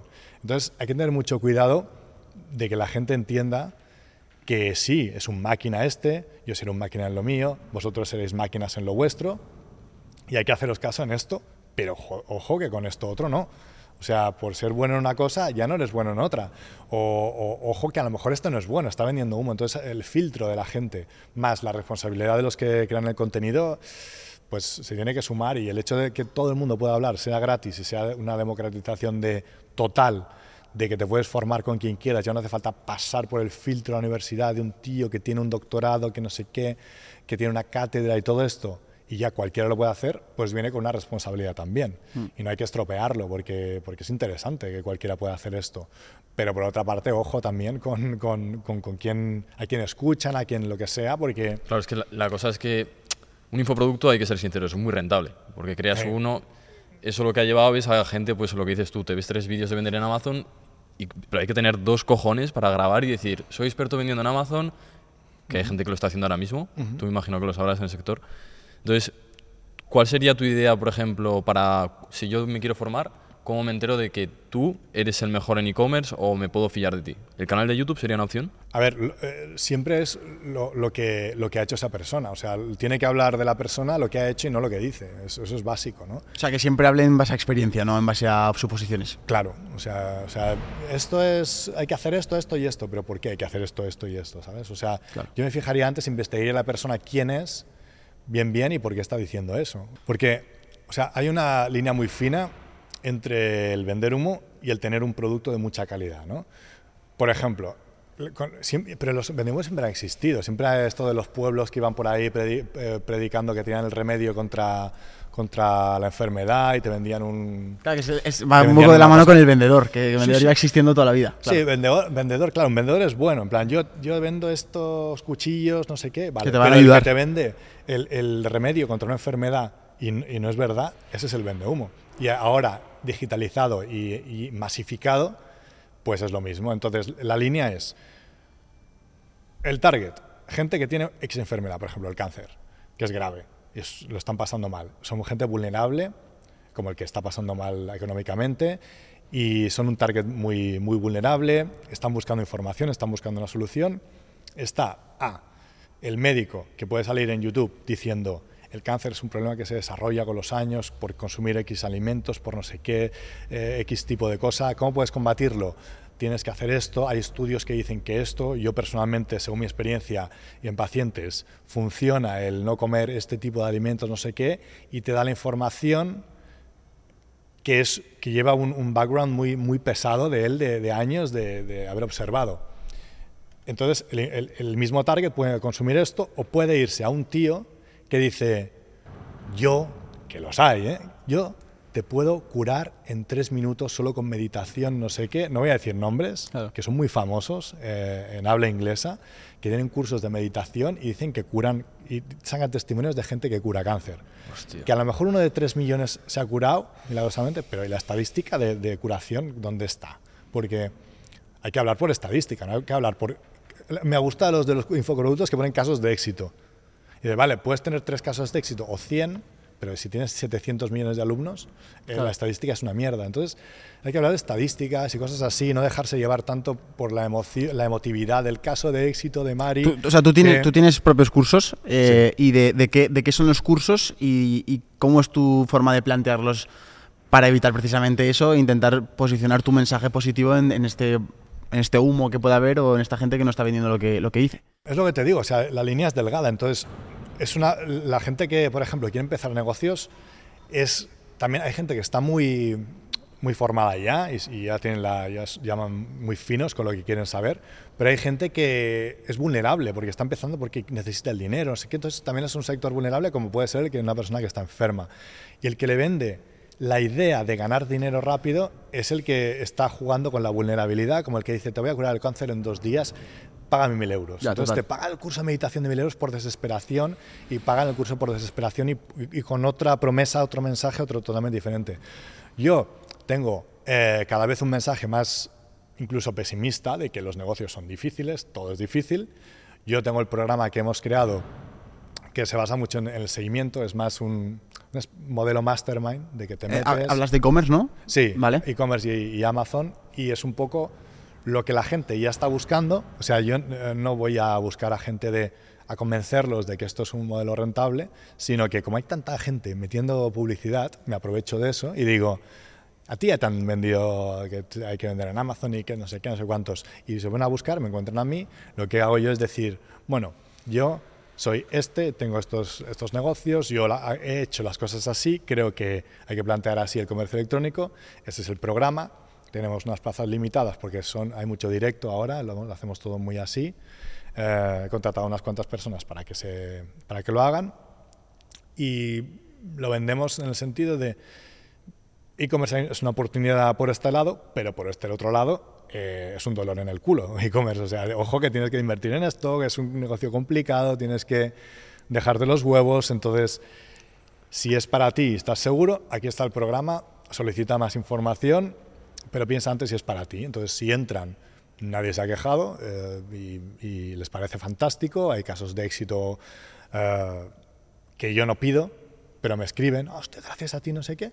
Pero hay muchos casos que no son de éxito, porque estadísticamente hablando, la mayoría no, no acabará. Y que hay mucha gente que, que compra cosas por, por informarse, pero que hay muchas cosas que tienes que desbloquear de miedos, de lanzarte, claro. de resiliencia. O sea, sí, sí. es lógico que una formación no te puede cambiar la vida, es todo lo que tú hagas al respecto con esa información, que yo creo que es clave. Ha habido formaciones que me han gastado más de 1.500 euros, por, por- por decirte, y es verdad.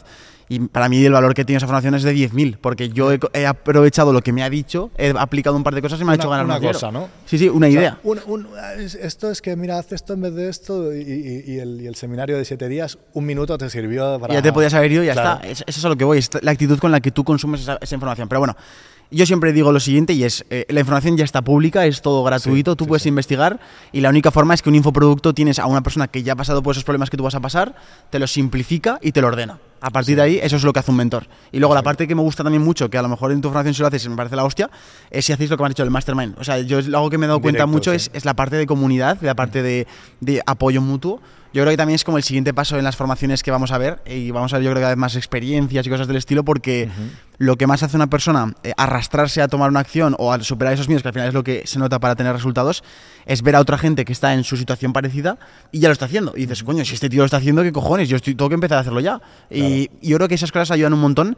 Así que bueno, en el caso de que cualquier persona le interese las formaciones de Dermo, las deja en la descripción, eh, sin ningún tipo de compromiso. Pero ya os digo, la información está fuera, lo único que tener un mentor al lado y una, y una guía que te puede ayudar, te puede hacer las cosas mucho más rápidas y te puedes ahorrar sufrimiento, te puedes ahorrar tiempo. O sea, a mí yo sí que estoy a favor de la formación, de la buena formación y pienso que es, que es necesaria, 100%. Lo único, por ejemplo, la típica pregunta del que va a ver el vídeo, si te va tan bien con tus negocios y estás tan ocupado, si tienes foco, ¿por qué has hecho una formación? Sí, esa es, una buena, pregunta. Pues al principio yo lo veía más claro y ahora que he ido, cuando he crecido tanto con Beauty Lash, ha sido, o sea, esto lo puede decir cualquiera, que me ha costado mucho el, el seguir haciendo vídeos y tal, porque me daba más miedo, tenía, tengo más que más que, perder, ¿no? Eso es. Y más como que estoy compartiendo algo que yo es, una, es una estrategia de lanzamiento de producto que yo hago en mi empresa y me gusta mucho más ahora hablar de eso que antes. O sea, me cuesta mucho más compartir mis, mis trucos y tal, los considero mucho más valiosos por lo que me están dando y me ha costado. Entonces, bueno, es una, ha sido el, el hecho de que ya tenía la, la comunidad y ya estaba un poco el camino, ya es solo seguir haciendo esto, el plantearlo como una empresa más. Es decir, yo quiero tener solo esta empresa que factura X, que es Beauty Lash, es un grupo de empresas, y em, quiero tener este otro negocio aparte o no. Entonces lo estuve pensando mucho tiempo, eh, me costó mucho. Hay vídeos míos en YouTube en los que digo, eh, quiero que lo voy a dejar, no sé qué, porque tengo mucho conflicto de intereses y al final ha sido el que me ha convencido y decir, si tú no lo haces, que ya tienes tu, comunidad y todo, lo va a hacer otro. Y te, va, a va, a decir cosas que a ti no, no, te gustan o tú no estás de acuerdo con ellas. He dicho, pues es verdad. Entonces he dicho, vale, tengo este negocio y tengo este otro negocio. Y me lo he planteado como un negocio. Es que al final es un sector más, la formación, tío. O sea, y si no, ¿qué vas a ir? ¿Vas a ir a la, universidad de SIC que vende marketing y decirle, ah, pero ¿por qué vendes formación? Porque hay gente que quiere formación, hay gente que quiere aprender y está genial que haya una demanda, eso es, eso, no, no lo veo mal.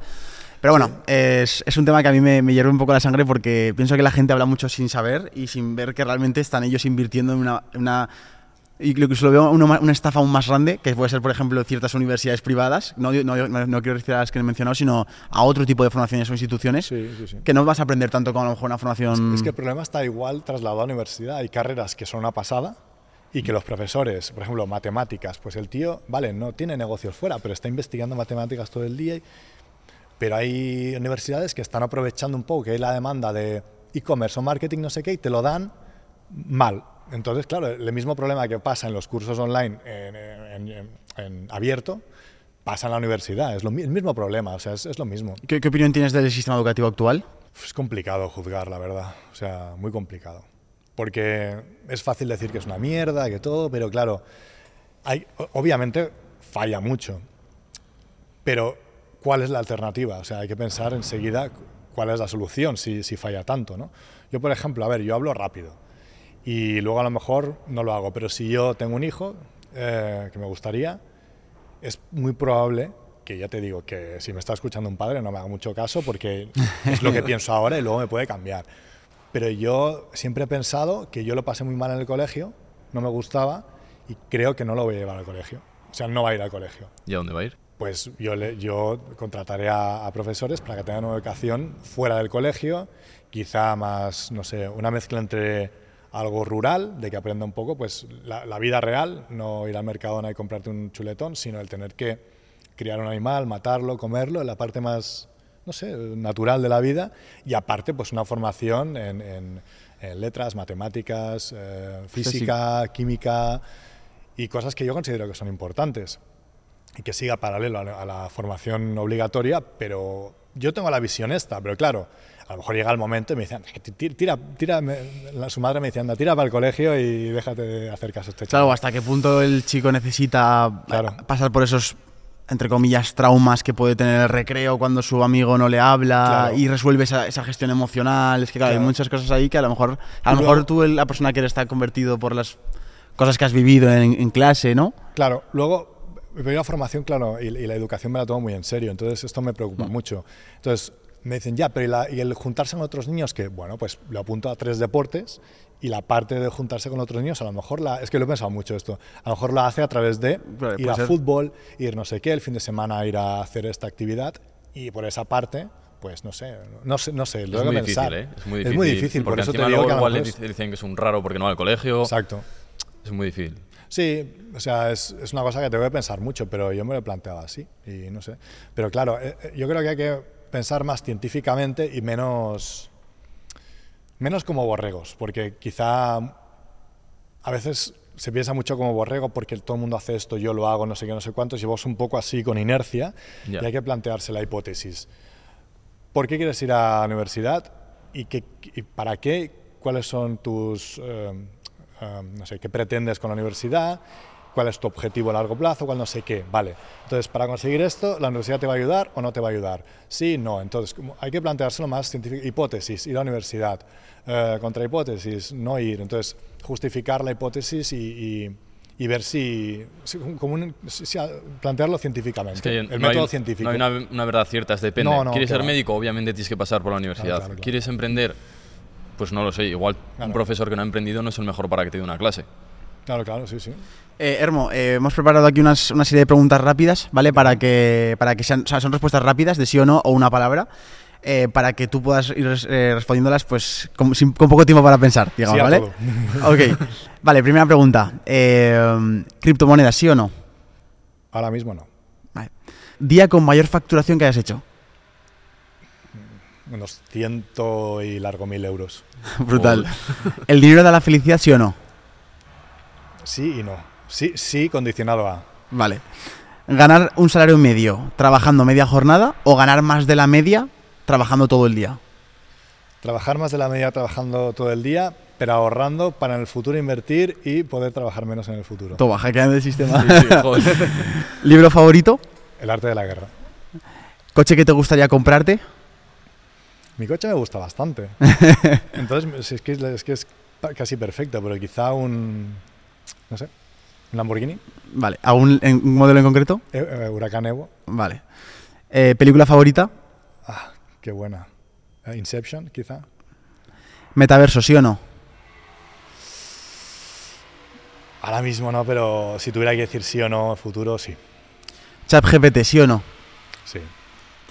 Eh, vale, y ahora, ¿cuál fue el punto? O sea, es decir, a partir de qué cantidad de dinero tú dijiste, vale, soy libre financieramente o, o tienes esa sensación de decir, no tengo que mirar la cuenta, etcétera? Porque hay gente que piensa que para eso hace falta ganar Tengo un millón de euros. días. Hay gente que piensa que hace falta ganar un millón de euros y otra gente que piensa que con, con 3.000 euros al mes puedes tener esa sensación. ¿Tú Claro. dónde encontraste ese- esa, esa barrera, esa, barrera, ese- esa- barrera que rompiste? Buena pregunta, porque claro, una empresa es una cosa que factura y luego eh, la empresa no es tu dinero y que reinvertir, es complicado de responder. Pero vamos a poner, para hacerlo sencillo, vamos a poner que la empresa y tú sois uno y que mm, es un autónomo que ganas bastante pasta, ¿no? Que vamos a decir que eres un emprendedor, digamos, Sí, sí, y vas poco a poco escalando de ingresos. Entonces, a partir de qué escalera de ingresos, dices, vale, he roto la barrera de los X al mes y ahí ya te puedes sentir que puedes pr- prácticamente gastarte cualquier viaje, eh, cualquier restaurante o lo que sea, o tú, o tú notas de libertad. No sé, facturación de 50.000 euros al mes, más o menos. Hostia, pero eso es un huevo, ¿no? y con menos no. Bueno, pero claro, no tengo tanto margen porque son productos físicos. Vale. Entonces, um, sí, quizá equi- el equivalente a lo mejor serían si- 6.000 euros al mes. Vale, Para- de- para de- un- de- para ti de limpio, ¿no? Vale. para una- un autónomo que a lo mejor eso tiene una formación online y le quedan limpios al mes, puede que ya gaste, ¿no? Sí, joder, 6.000 está bien. Para ti, más o menos. Eh, yo lo he, notado, lo he notado a partir de ganar, sí, yo creo que 5.000, 6.000, que eso serían el equivalente a ganar eh, 70.000 euros al año. Sí, yo creo que en España, 60, a partir de 60.000 euros al año... Hay estudios que dicen que es esa cifra, más sí, o menos. o ¿eh? sea, yo creo que en España a partir de 50.000, 60.000 al año yo ya noté... Sobre todo noté, en el- porque yo voy mucho a restauración y a, y a restaurantes y tal, en el momento en el que podía invitar a mis amigos sin ningún tipo de problema, verdad, o a mi sí, sí. familia, que en plan, pago yo. O sea, hace, sin ir más lejos, o sea, fuimos a cenar cuando ayer, antes de ayer, Eh, no, a comer. Ah, fuimos a comer antes de ayer Sí. eh, a un sitio, a un asador, y, yo, yo, o sea, y me- era una cena comida con mi familia y vino también Juan y tal. Y era una, una cuenta de 360 euros, pero tampoco me costó muchísimo. Antes a lo mejor era como, hostia, Entonces yo creo que eso lo noté a partir de los 50.000, 60.000 euros al año, que eso serían, pues eso sí, 5.000 euros al mes aproximadamente, yo creo que sí. Claro, claro. Pero claro, tío, es lo que hablamos. Siempre, que también te Disponible quiero preguntar, eh, ¿cómo gestionas tú tu dinero? ¿Inviertes dinero? ¿Ahorras? ¿Cómo te lo distribuyes? ¿Tienes porcentajes? ¿Qué haces? Buena pregunta. Ahora mismo eh, todo ha estado muy reinvertido en la empresa, todo así, pam, pam, pam, pam, pam. Y mi plan de futuro es cambiar un poco eh, y eh, la holding destinar un dinero, un dividendo, digamos que ahora la empresa no paga dividendos, es todo reinvertido, aquí solo se pagan los sueldos justos para yo pues poder comer y, y luego la estructura cambiará, esto bueno, est- estoy adelantando un poco a, Ya. a cosas que no estoy haciendo y tampoco me gusta mucho hablar sin saber, obviamente me tendré que informar mucho de esto, pero la, la idea natural de quizá gente que tenga empresas más grandes que yo seguramente ya lo estará haciendo, es que la las- el grupo de empresas que tengo empiecen a pagar un dividendo, empiecen a decir, pues esta inversión, pues toma, un, un dividendo ¿no? anual o lo que sea a la holding y la holding tenga como entidad un, un dinero que pueda invertir en una... Sí, eso, se llama, eso tiene un nombre, eso se llama sociedad patrimonial, Sí, que no, no, no, no genera facturas, sino que simplemente está recibiendo como un cash flow y a Sí. partir de ahí tú eh, haces compras, ¿no? De pisos o lo que sea. Sí, Exacto, claro. entonces esa holding puede dedicarse a invertir, a crear otra- una empresa que sea solo para invertir en un proyecto que tengas de, no sé, hoteles, casas, eh, pisos, Vale. parkings, Me parece eh, invertir en otro tipo de actividad más, no tan eh, actividad económica, eh, con su impuesto de sociedades y todo, sino más actividad de inversión que yo he invertido incluso en otras empresas. Esta empresa se dedica a invertir en otras empresas, en, Ah, otras empresas de e-commerce y tal. La parte más de... Yo ahora mismo todo lo mío es actividad económica. Y pues con el tiempo, quizá esta actividad económica paga un dividendo y de- me dedicaré a invertir, pero aún no ha llegado ese momento, pero me gustaría en el futuro, obviamente. Hablando de futuro, si os ofrecen, perdona, eh, que No, no, tranquilo. si os ofrecen un- una cantidad muy grande de dinero, ¿estarías dispuesto a vender tu parte? Quizá de momento no, porque creo que hay camino por recorrer y estoy muy picado con este proyecto. O sea, muy picado. Pero no te consideras que tienes un precio. Sí, supongo que sí. A ver, ya si viene un tío con un maletín y, y me abre los... Esto es lo de siempre, que todo el mundo dice Yo no corruptos, no sé qué, no lo haría. Y le ponen dinero delante y lo hacen el primero. Entonces, yo de momento no me lo planteo. Tenía que ser una cifra muy gorda. Muy gorda. Hombre, pero sí, o sea, si me ofrecen una cifra muy gorda, sí. Ahora, una cifra así que dices, "Eh", no. O sea, no, no creo. Te dan, O sea, 10, po- te dan 10 millones mañana. no, por 10 millones no. Hostia. No. Joder, y yo, yo soy consciente que es una cifra bastante interesante, pero creo que se puedo facturar mucho más Claro. con el plan que tengo, que este año nos hemos dedicado a hacer un plan eh, bastante heavy, con ideas muy innovadoras y tal, y quiero ponerlo en, en práctica. Entonces yo sé que, no sé, la empresa a lo mejor no vale tanto o vale más, no lo sé, pero con 10 millones ahora mismo no creo que, que vendiera nada. en- cuando hablábamos antes de las inversiones, que te, que te- te quería preguntar, ¿tú tienes algo invertido en algo que no sea tu propia empresa? Nada. Todo has reinvertido, ¿no? Cero, sí. Hostia. Yo en el banco estoy en negativo, o sea, sí, sí, todo, eh, con créditos para comprar stock y tal, o sea, sí, sí, todo está invertido a full. Mm, Qué bueno. Está todo, todo Y- metido y- en el asador. ¿Y tú cuántos años tienes ahora? El 38. 38. ¿Qué planes tienes? O sea, ¿tú ves, ves en, un, en un futuro a medio o largo plazo, ves la jubilación como algo que puede pasar o no te ves en ningún momento jubilado y ves, te ves trabajando hasta que tengas 80 o 90 años? Es que la línea entre trabajar y no trabajar es tan delgada que, que claro, es que no, no sé.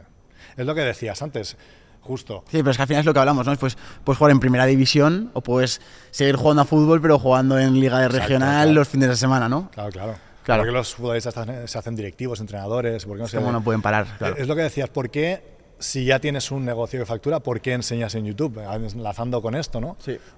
no sé, porque te tira y porque quieres hacer algo, o porque no sé, o sea, es necesitas el, el avanzar, el crecer, o sea, no, yo creo que el, el moverte y el ver evolución en, de- en alguna forma eh, es, es importante. Y el hacer cosas nuevas como que te da mucha esperanza. Sí, sí. A nivel mental, el otro día lo hablábamos, hemos empezado el podcast, seguramente vaya muy bien porque estamos muy motivados, pero Ah, solo seguro. porque es algo nuevo, ya estamos los dos sí, sí. como locos. Sí, sí, o sea, es claro, es que es esto, es el esta- estar estancado, conformarte y tal, es bastante doloroso para una mentalidad inquieta de... de- tiene sus, sus nombres, tipo de, de- de personalidad tal, no sé qué. Eh, lo de los eneatipos y tal, sí, ¿no? sí, esto, pues el tipo este que es el in- culo inquieto, que es toda la vida es Es el, el, culo el, inquieto, ahora le han puesto 7. un nombre. Es Pues- el negativo 7. Pues eso es el culo inquieto de toda la vida. El culo inquieto, eh, ¿cómo le vas a decir jubilar? ¿Qué, haces? O Nada, sea, vale, imposible, tío. Sí, puedes jubilarte y dedicar más tiempo a. Pero coño, tarde o temprano te querrás coger el teléfono y decir, ¿cómo va la empresa? ¿Cómo no sé qué? Oye, he tenido una idea, ¿sabes? O sea, no sé, Sí, sí, no. sí. Es como, no sé, es, es- imposible jubilarse cuando tienes Sí, esa es- mentalidad. no, hay, no hay jubilación como tal, ¿sabes? Es como tomar quizá más decisiones o hacer más cosas que te gusten, selec- seleccionar más lo que te gusta, lo que no y delegar, en, en, no sé, quizá poner un CEO en algún momento, no sé, no, sé- no sé cómo puede evolucionar, pero jubilarme como tal no me gustaría, porque estoy tan, acostumbra- estoy tan acostumbrado a dedicar mi vida a esto que, que ¿qué haces luego? ¿Sabes? Aunque sea, digo, lo que más me gusta es el mar, me compro un yate de 30 metros y voy a navegar por todo el mundo, pero llegaría un momento que digo, teléfono, voy a cogerlo y llamar a ver qué, o sea, no, no, ¿sabes? No está el, el- el ocio sin está la contrapartida del trabajo. Existe el ocio porque está el trabajo. Si solo fuera ocio, no, no- no sabrías lo que es el ocio, sería lo normal, estaría tu estado basal y un estado que ya no valoras prácticamente. Eh, si te llegas a casa y juegas a la Play una hora, lo valoras cuando has estado trabajando haciendo otra cosa que no es jugar a la. Play. Entonces, Buah, que me lo estoy pasando porque es, es un ocio.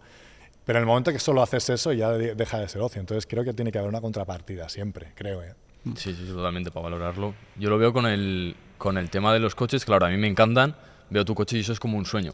Pero en tu caso, cuando ya lo llevas todos los días, lo normaliza tu cabeza. Lo normaliza y sí, lo normaliza, pero también disfrutas. ¿eh? ¿Sabes Ah, esto vale. que dicen de un coche los primeros días y luego ya no, Eso lo he escuchado, no mucho. Disfrutas y ya no vale nada? Mentira, mola. O sea, yo cuando tengo que ir a decir, hostia, tienes que ir a no sé dónde, si tuviera que coger, ¿qué está de moda ahora? El Un twi- Twingo. el que no he escuchado la canción, pero me lo tengo pendiente, lo tengo en la lista de cosas que hacer. Si tuviera que coger un de esto, a lo mejor no iría con tantas ganas como el coche que pegas un acelerón y, y- Ya. y- no sé, o sea, ya te digo, es también es una inversión, porque tú vas súper contento por la vida y eso al final es una inversión en ti Total. Y, y haces las cosas más contentas. Y en creértelo más, decir, joder, Sí. que ya qué coche he comprado. O sea, Sí, soy una sí, persona valiosa. Sí. Total.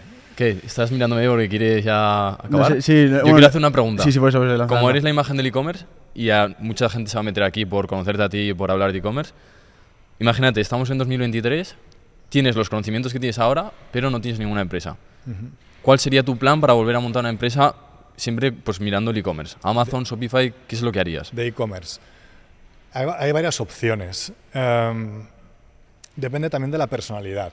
Porque imaginemos que es una personalidad súper creativa y extrovertida y, y que le gusta mucho el contenido. A lo mejor tendría que irse por un poco la, la parte de que el contenido es una vía de entrada muy, muy interesante o una oportunidad que no está rellenando el mercado muchas empresas, muchas marcas, muchos nichos y puedes verlo empezar a pensar productos, pero contenido, ojo. Luego, si no eres así, no tienes por qué ser la, la persona que crea el contenido, pero eres una persona que sabe mucho de un nicho o, o le gusta más. No sé. O sea, depende también de la personalidad. Eh, está la opción del contenido, que para mí es súper importante. Eh, contenido tanto orgánico como orgánico alimentado por publicidad y tal, o, o no sé, o algo así. Y está la parte también, por ejemplo, Amazon es una gran oportunidad en el sentido de que no es una máquina para hacerte rico de la noche a la mañana, como lo venden por ahí, sino es una, una forma más para crear una marca, como puede ser el contenido, pero en Amazon, por ejemplo. ¿Por qué?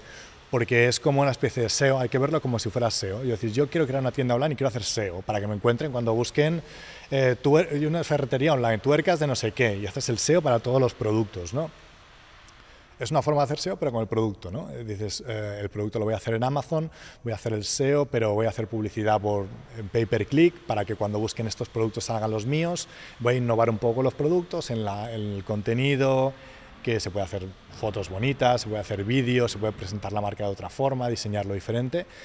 Y voy a hacer que me encuentren, me compren, gane dinero, pero sobre todo empezar a crear el, la máquina, empezar a rodar, rodar, rodar, que van encontrando, comprando, comprando, no sé qué, compartiendo. Igual que el contenido puede ser en YouTube o en Instagram o en un blog, en Amazon, pero con compras.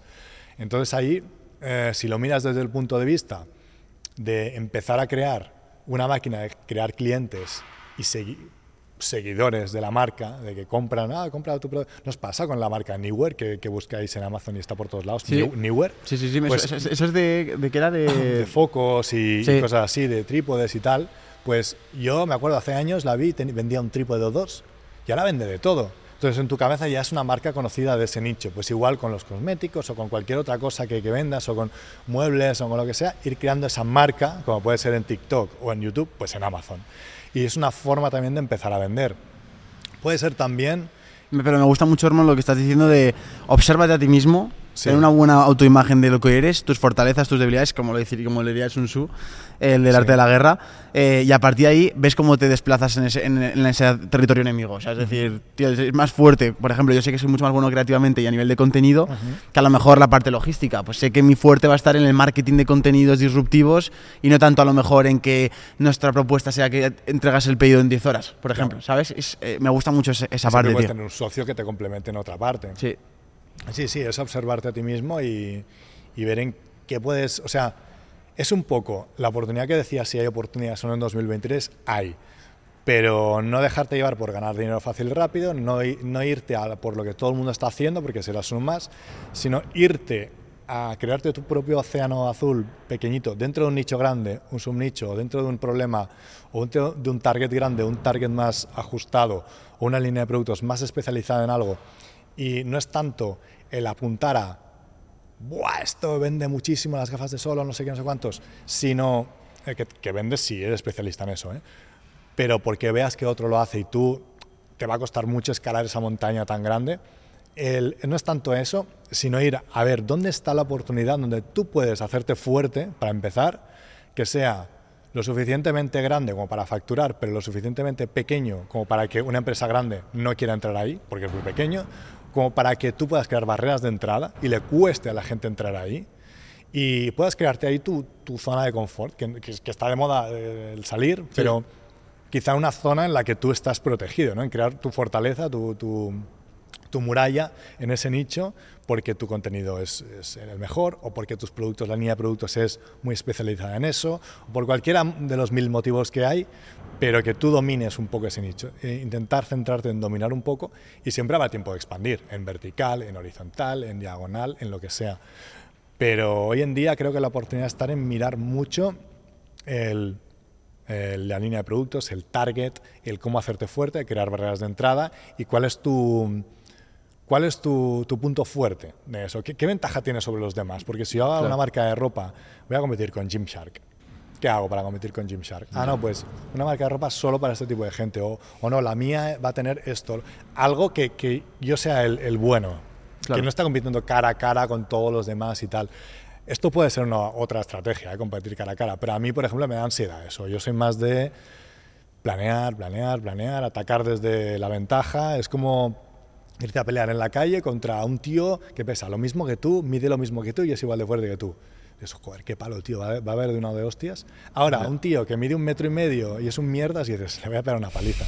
Pues yo me gusta más ir a pegar la paliza, ¿sabes? El decir, está la parte también de competir, decir, voy a machacar a esta competencia, no sé qué, a nivel sano, ¿eh? Decir, me gusta competir. Pero también la parte de, como en el arte de la guerra, decir, yo sé que, que esta batalla la tengo ganada y ir ya, ¿sabes? A, como el gusto de decir, van a flipar, ¿sabes? O sea, esto yo creo que es importante también. Brutal. Eh, bueno, como si la gente quiere seguir aprendiendo contigo, Hermo, ¿cómo, por, dónde, po- ¿por dónde pueden aprender? Bueno, en mi canal de YouTube, yo creo. Vale, lo dejaremos todo en la, en descripción. ahí, sí, sí. Así que nada, chicos, eh, muchísimas gracias a todos por estar aquí un día más. en Tengo un plan, nos vemos en el próximo episodio. Y ya está. No, yo creo que... Seguimos trabajando las otros. Joder, ya ves. No, no, el último consejo que ha dicho es la hostia, ¿eh? Sí, me parece la hostia, tío. Así que nada, chicos, votad este podcast con 5 estrellas en Spotify, en todos lados, suscribiros al canal si no estáis suscritos y os veo en la próxima. Adiós. Venga, chao.